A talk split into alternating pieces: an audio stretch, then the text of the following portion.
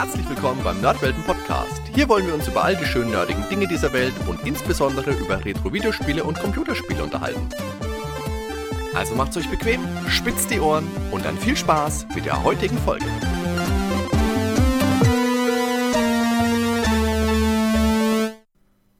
Ein fröhliches Hallo miteinander. Willkommen zurück beim Nerdwelten Podcast. Ich habe ja öfters schon mal in diesem Podcast gesagt, es geht hier um die schönen nerdigen Dinge dieser Welt. Also Hörspiele haben wir schon besprochen. Wir haben schon mal über zumindest einen Film bisher gesprochen, hauptsächlich über alte Videospiele und Computerspiele.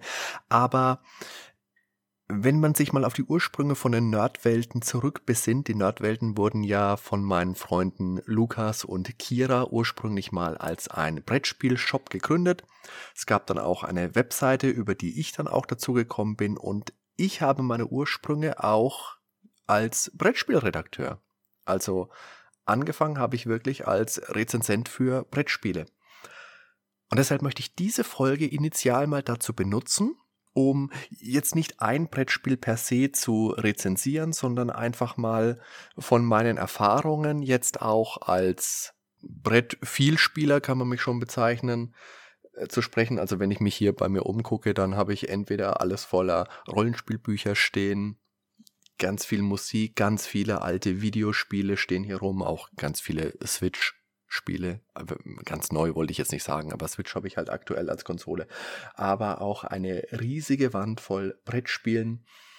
Und das vereint eben ganz schön alles die Dinge, über die ich in diesem Podcast hier eben auch sprechen möchte. Und im Speziellen möchte ich mit euch heute mal meine Erfahrung als Brettspielender Vater mit euch teilen, der seine zwei Kinder. Ich habe jetzt einen Sohn in der zweiten Klasse und einen Sohn, der ist in der Vorschule. Und ich möchte jetzt einfach mal mit euch meine Erfahrungen teilen, wie ich meine Kinder damals an, äh, sagen wir mal, andere Brettspiele herangeführt habe. Weil natürlich spielen Kinder von Haus aus gerne Brettspiele. Sie spielen im Kindergarten, sie spielen mit anderen Kindern, sie spielen na, was man halt so spielt. Sie spielen Lotti Carotti oder Fang den Hut oder Mensch, ärgere dich nicht. Und als Brettspieler, als Vielspieler sitzt du halt davor und denkst dir, wann ist er endlich so groß, dass er mal was Gescheites mit mir spielen kann.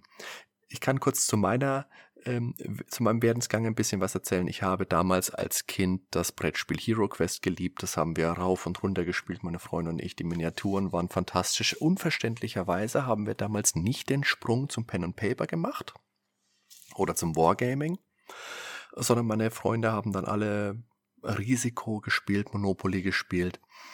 Und da habe ich dann vollends das Interesse verloren. Und wieder entfacht worden ist meine Leidenschaft dann auch erst Anfang der 2000er, als dann die Herr der Ringe Welle über die Welt geschwappt ist und das großartige Der Ringkrieg bei Phalanx erschien. Also ein, eine COSIM kann man mal grob sagen, ein kartengesteuertes Konfliktspiel mit Basis Herr der Ringe, super komplex, super Miniaturen und sehr, sehr nahe an der Geschichte dran. Das hat mich einfach umgeworfen. Und jetzt habe ich, naja, die Wand, wenn ich mich so umdrehe, ist ziemlich voll.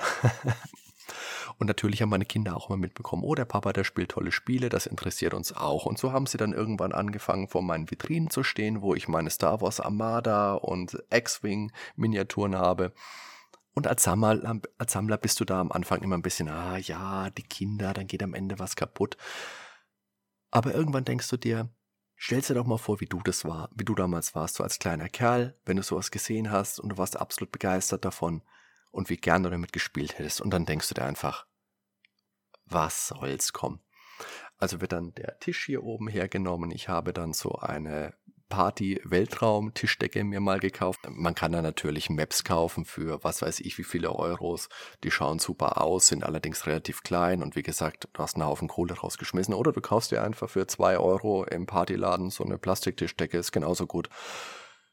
Und dann haben wir die ganzen Miniaturen aufgestellt. Natürlich war das damals noch eine Zeit, da war das noch nicht so dass sie mit den Regeln großartig zurechtgekommen sind. Aber sie konnten die Schablonen hinlegen, sie konnten mit Star Wars Miniaturen hin und her schieben und sie waren einfach selig und glücklich. Und wenn die Kinder selig und glücklich sind, dann bist du es doch auch, wenn du ganz ehrlich bist.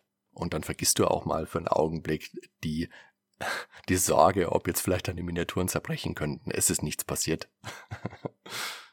Was wir dann wirklich wirklich mit Regeln richtig als erstes gespielt haben, war Uno. Das hat mein inzwischen Großer auch aus dem Kindergarten mitgebracht. Ich selber kann mich gar nicht dran erinnern, wann ich Uno das letzte Mal gespielt hatte. Aber das ist wirklich was, was wirklich mit den Kindern auch viel Spaß gemacht hat. Ich kann euch als Tipp geben, holt euch auf jeden Fall Kartenhalter aus Holz, also so längere gebogene, die man hinstellen kann, die sich auch wieder ausgezeichnet für den Ringkrieg oder für andere Brettspiele eignen, in denen man viele Karten hat. Das kann man schön vor sich hinstellen, hat die Hände frei. Gerade für kleine Kinderhände ist das großartig, aber auch für äh, Puppies, die gerne mal ein bisschen mehr Übersicht haben, ist das sehr zu empfehlen. Damit haben wir angefangen und das spielen wir auch heute immer noch, immer mal wieder. Weil, wie gesagt, das spielen sie gerne, damit kommen sie gut zurecht. Das ist ein empfehlenswertes Spiel. Dann haben sie irgendwann in meinen Regalen Tipkick entdeckt und sind zwei Jungs, sind im richtigen Alter, spielen beide Fußball im Verein, sind hin und weg davon, Tipke kennt bestimmt auch jeder mit diesen Zinnfiguren, ist ja ursprünglich aus den 1930ern oder sowas müsste das sein, also schon ein sehr altes Spiel, das sich auch im Grundsatz wenig geändert hat und das auch heute einfach noch viel Spaß bringt. Es ist natürlich naja, ein ganz klassisches Brettspiel ist es nicht. Es ist schon auch viel Geschicklichkeit mit dabei. Es wird viel hin und her geschoben und der Ball wirklich durch die Gegend geschossen. Aber es, dafür ist es auch kein so statisches Fußballspiel, sondern wirklich, da passiert was, da kann man was anfassen, rumrutschen, da fliegt der Ball, da haben sie Spaß damit. Ich habe auch noch ein altes Pro Action Football. Das war so eine Art Tabletop-Fußball. Jeder hat da wirklich elf Mann in der Mannschaft und nicht nur einen Spieler und ein Torwart, wie es bei Tipkick ist, sondern elf Mann. Jeder, die schnipst man über das Spielfeld und haut dann auf den Kopf. Da ist so ein kleiner Magnetschussmechanismus unten dran, damit der Ball geschossen werden kann. Das Blöde an dem Spiel ist, das hat auch so ein großes Filzspielfeld. Das wird quadratisch gefaltet oder viereckig gefaltet. Da sind dann immer viele Unebenheiten drin. Das müsste man immer ausbügeln und da flutschen die Figuren nicht so schön drüber. Aber auch damit haben sie immer viel Spaß. Das haben sie auch viel und oft und gerne gespielt. Danach kam dann ein Spiel, das mein Großer angeschafft hat. Und zwar ist das das verrückte Labyrinth das kennt auch jeder, das hat bestimmt auch jede Familie irgendwo in irgendeiner Variante zu Hause. Gibt es jetzt auch mit Lizenzen zu alles Möglichen. Bei uns ist es eben das mit der Star Wars-Lizenz, aber im Herzen ist es immer noch das verrückte Labyrinth. Du hast ein Labyrinth vor dir, ziehst Karten, die dir anzeigen, was für ein Ziel du suchst im Labyrinth und schiebst dann nach und nach von links und rechts und oben und unten neue Steine in das Labyrinth, das sich immer weiter verändert und neue Wege freigibt und versuchst andere Wege zu verbauen und deinen eigenen Weg zu finden. Das kann auch der Kleine gut spielen und das ist auch so ein bisschen der, der Grundsatz wie sollte ich denn überhaupt an Brettspiele herangehen? Was sollten sie für mein Kind bieten? Sie sollen natürlich leicht zu verstehen sein, sollten einfache Regeln sein. Man muss kurz nur erklären und möglichst schnell mit wenigen Worten begreiflich machen können wie man den Ziel des Spiels erreicht. Und das Ganze sollte auch leicht zu überblicken sein. Nicht, dass man sich dann noch als kleiner Kerl ganz viel merken muss. Hier das und das und das und Zusammenhänge sich merken muss. Das kann man nach und nach natürlich ein bisschen aufbauen. Aber die ersten Spiele sollten schon möglichst simpel sein. Und sie sollten nicht zu lange sein. Das ist auch ganz wichtig, weil die Kinder einfach nicht so eine lange Aufmerksamkeitsspanne haben. Die haben keinen Bock, eine Stunde lang da zu sitzen und das Gleiche zu spielen. 20 Minuten, halbe Stunde ein Spiel ist eine optimale Zeit. Das ist gerade manchmal so die Grenze, dass es vielleicht ein bisschen langweilig wird, dass es dann auch Zeit wird, dass es vorbei ist, aber das ist in Ordnung. Deswegen sollten die Spiele auch natürlich nicht Fahrt sein. Sollte, sollte, deswegen sollte auch ein bisschen was passieren. So wie gesagt, bei Tipkick meinetwegen, dass die Spielzüge nicht so lang dauern, dass jeder einigermaßen dann flott wieder dran ist. Das sind so die Eckpfeiler eines spaßigen Brettspiels mit einem Kind ich habe ja eingangs schon gesagt, mein erstes Brettspiel, es ist nicht das erste Brettspiel, das ich gespielt habe, ohne dass ich besessen habe, aber es ist das erste Brettspiel, das ich wirklich, wirklich haben wollte, das ich mir wirklich sehnlichst gewünscht habe, und das war Hero Quest. Da kann ich mich erinnern, da war ich damals immer, wenn ich mit meiner Mutter einkaufen war, bei uns in Würzburg im Wertkauf damals noch. Dann bin ich immer in die Spielwarenabteilung gegangen, da waren die Brettspiele, da war Hero Quest und ich habe mich immer davor gesetzt, habe mir die Packung angeschaut mit dem Barbaren vorne drauf, der aussah wie Conan und die Monster und das Schwert und der Zauberer und der Elf und der Zwerg und was da alles drauf war. Und ich war total hin und weg und das habe ich wirklich, wirklich sehnlichst gewollt. Dann gab es noch ein zweites Spiel mit einer ähnlich tollen Verpackung, das war Atlantis. Da war eine Crew von Wikingern auf ihrem Schiff die übers Meer gesegelt sind und die gegen eine Seeschlange gekämpft haben. Das war auch sehr faszinierend.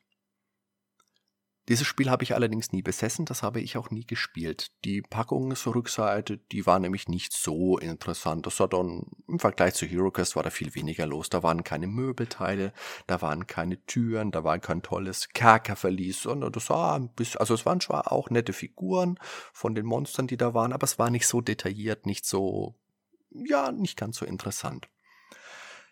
Vor zwei Jahren war das, glaube ich, waren wir auf einem Weihnachtsmarkt im Umkreis und da war ein Büchereiverkauf. Und da sind wir einfach mal reingeschlappt, durch die Bücherei gelaufen und plötzlich kam der Große an mit einem Brettspiel, mit Atlantis, mit genau der Atlantis-Version, die ich damals als kleines Kind immer angehimmelt habe. Und die war original verpackt in der Bücherei und hat 5 Euro gekostet. Lange Rede, kurzer Sinn, ich habe es mitgenommen. Wir haben es zu Hause ausgepackt. Und auch das ist ein Spiel, das wir sehr, sehr oft zusammen spielen, das der Kleine auch gut versteht. Wir machen es etwas, etwas flotter. Also jeder nimmt drei Figuren. Das Spiel funktioniert so. In der Mitte des Spielbretts ist eine Insel aufgebaut, die besteht aus Bergen, Hügeln und Sand. Auf diesem Spielfeld werden die Figuren aufgesetzt und nach und nach werden Teile von außen nach innen weggenommen. Also die Insel versinkt im Meer. Und Ziel des Spieles ist es, die eigenen Spielfiguren bzw. möglichst viele eigene Spielfiguren an den Spielfeldrand zu retten, damit sie nicht ertrinken oder von den Ungeheuern gefressen werden, von den Haien, Seeschlangen, was es da alles so gibt, die im Meer lauern. Und da ist eine, ja, eine nette kleine Dramatik mit drinnen. Das ist trotzdem auch einigermaßen putzig gehalten, damit es nicht so gruselig wird für den Kleinen. Aber der hat da auch jede Menge Spaß dran, die Monster zu nehmen und dem Papa dann die Figuren zu versenken. Da lacht er sich auch jeder, jedes Mal schlapp. Das Spiel selber ist natürlich aus den 80ern. Das heißt, als Atlantis werdet ihr es im Laden nicht finden. Es gibt allerdings eine Neuauflage ich glaube, die gibt's nur im Englischen, die heißt Survive Escape from Atlantis. Die könnt ihr einfach mal bei eurem Online-Händler des Vertrauens googeln, da werdet ihr das finden. Da gibt's auch Erweiterungen dann dazu für fünf und sechs Spieler, glaube ich. Aber das ist was, was ich mit meinen Kindern wirklich regelmäßig spiele und wo sie sehr viel Spaß mit haben. Ein weiteres Spiel, das sich zumindest für meine Jungs als sehr, sehr geeignet erwiesen hat, ist das Rennspiel Formula D. Formula D ist ein Formel 1 Brettspiel, in dem man bekannte und fiktive Kurse nachfährt. Jeder äh, steuert einen Rennboliden, der unterschiedliche Stabilitätspunkte hat. Also man kann es in der Familienedition, in der Familienvariante spielen. Da haben die Fahrzeuge dann, ich habe es nicht genau im Kopf, sagen wir mal 18 Trefferpunkte. Wenn die verbraucht sind, ist das Fahrzeug kaputt. Man kann seine sechs Gänge durchschalten. Je nachdem, welchen Gang man verwendet, verwendet man einen Würfel mit mehr Seiten. Man fängt, ich meine, mit einem dreiseitigen Würfel an und arbeitet sich dann im sechsten Gang bis zum 30-seitigen Würfel hoch. Und je natürlich, was für eine Zahl man würfelt, soweit muss man sich bewegen. Allerdings gibt es zu bedenken, dass man in den Kurven eine bestimmte Anzahl von Stops einlegen muss. Wenn man das nicht macht, schadet man seinem Auto so weit, dass es dann letztendlich auch aus der Kurve fliegen kann und man aus dem Rennen ausscheidet. Das ist auch immer eine Mordsgaudi. Man hofft immer drauf, dass einer rausfliegt, man schneidet sich den Weg ab. Das ist immer ein Mordsgeole. In der klassischen Variante werden, meine ich, zwei Runden gefahren pro Rennen. Wir fahren immer eine. Das heißt, wir sind dann immer eine Viertelstunde ungefähr am Fahren. Das macht auch immer wirklich, wirklich Laune es ist auch schon ein etwas älteres Spiel. Ich glaube, die Version, die ich jetzt hier habe, die gibt's im Laden. Hm, könnte sein, dass man die noch findet, aber eher auf Kleinanzeigen oder sowas oder bei Auktionshäusern müsst ihr euch da mal umgucken. Da gibt's auch diverse Erweiterungsstrecken bei. Es gibt da auch nicht nur die Möglichkeit, Formel 1 zu spielen, sondern auch so ein bisschen Mario Kart angehauchte Funracer. Da gibt's dann immer so kleine Gimmicks wie ähm, sich aufklappende Brücken. Das kennt man meinetwegen aus dem Film Blues Brothers, wo die Autos drüber springen können. Oder es gibt ähm, Gebiete, wo die Bewohner auf das Autos schießen und man Schaden nehmen kann, weil man nachts durch die Straßen fährt und den Bewohnern das natürlich nicht passt. Also Formula D kann ich für Kinder, gerade für Jungs, auch empfehlen. Ich denke, auch Mädels können damit viel Spaß haben. Es sind auch schöne kleine Automodelle mit dabei. Es macht einfach Spaß, das über die Gegend zu schieben. Und auch die Spielfelder sind schön gestaltet. In der Grundbox ist der Grand Prix von Monaco mit dabei. Das ist ja eh auch bei der Formel 1 immer der interessanteste Grand Prix mit dem Tunnel, mit den Schikanen, die man da so kennt. Das sind, der Hafen ist eingezeichnet und die Häuser. Also es ist sehr, sehr liebevoll, sehr schön designt. Und wenn die Kinder mal nicht mitspielen, kann man auch die Kumpels mal einladen, kann eine Erwachsenenvariante spielen mit ein bisschen komplexeren Regeln. Das ist trotzdem einigermaßen flott gespielt und wenn man da Fan von ist und Spaß dran hat, kann man auch durchaus mal eine Formel 1 Saison damit spielen. Meine Jungs sind auch große Fans von meinem Schachset. Ich habe ein überdimensional großes Schachbrett und schöne große Figuren dazu. Da haben sie auch einfach Spaß, die Figuren über das Brett zu schieben. Ich habe ihnen die Regeln auch einigermaßen erklärt. Es ist natürlich beim Schach mit der Vorausplanung. Ähm, das ist noch nicht ganz so einfach. Aber sie machen es sich ganz gut und sie machen es auch echt gerne.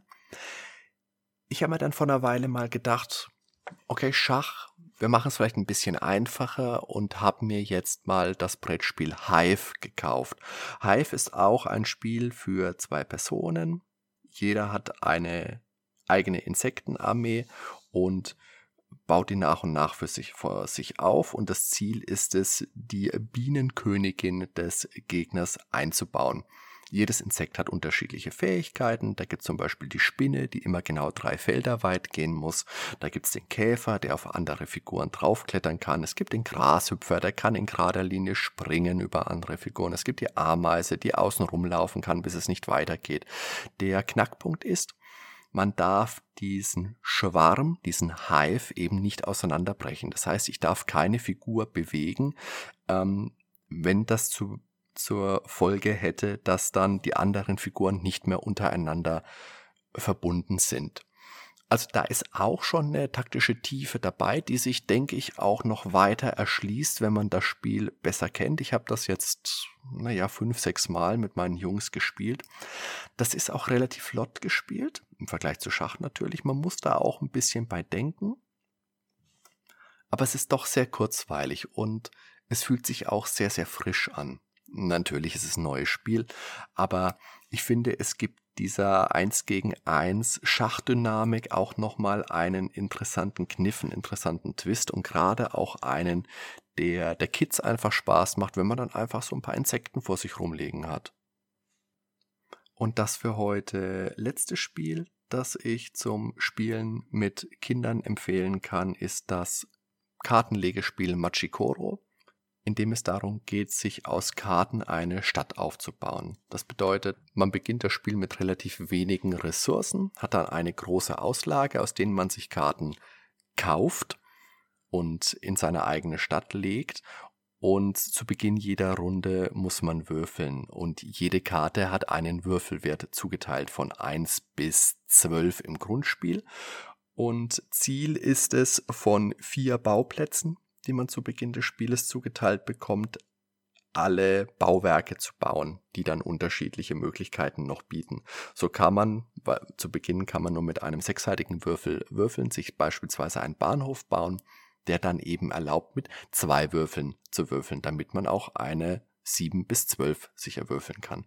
Das ist auch noch relativ simpel, hat natürlich auch schon mehr Komplexität. Mein Großer, mein Zweitklässler, der steigt da jetzt schon ganz gut durch und freut sich dann natürlich auch. Der hat das letzte Spiel dann sogar recht deutlich gewonnen mit einer durchaus beachtlichen Taktik, die er sich da zurechtgelegt hat.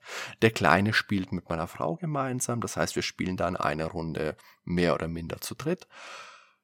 Aber auch das ist ein sehr schönes Spiel, das in doch recht kurzer Zeit erledigt ist und das auch einiges bietet an Spielspaß und auch an Spieltiefe und auch an Spieltempo. Das ist auch ganz wichtig. Hat natürlich auch wieder eine Glückskomponente. Das ist aber in, ich denke, in einigen Spielen so, in Hive jetzt vielleicht nicht so sehr. Aber wo du würfelst, ist das natürlich immer dabei. Aber das macht den Jungs auch viel Spaß. Also nach dem Stadtbauspiel fragen sie auch sehr häufig. Das soll es jetzt für heute eigentlich auch schon mal gewesen sein. So als kleinen ersten Einblick, was spiele ich mit meinen Kindern und als erste Rückbesinnung auf die Ursprünge der Nerdwelten. Ich werde jetzt mal gucken, äh, was sich so im Podcast-Format noch so anbietet für Brettspiele, ob es da mal eine Rezension wird, ob es mal vielleicht ein kleiner Erfahrungsbericht wird oder sowas. Ich kann auch mal gucken, ob ich vielleicht die alten Rezensionen, die ich für Nerdwelten damals geschrieben habe, nochmal hernehme und ein bisschen einbaue. Aber wie gesagt, für mich spielen Brettspiele auch eine große, eine wichtige Rolle und deswegen möchte ich da auch schon diese Erfahrungen auch ein bisschen mit euch teilen. Ich hoffe, das hat euch heute ein bisschen interessiert, vielleicht sogar ein bisschen gefallen. Vielleicht könnt ihr, wenn ihr auch Eltern seid oder vorhabt, welche zu werden, ein bisschen was für euch mitnehmen von den Tipps, von den Spielen, die euch empfohlen worden sind hier heute von mir, die man natürlich auch gut spielen kann, wenn man gar keine Kinder hat. In diesem Sinne danke ich euch fürs Zuhören und bis zur nächsten Folge beim Nerdwelten Podcast. Macht's gut, ciao.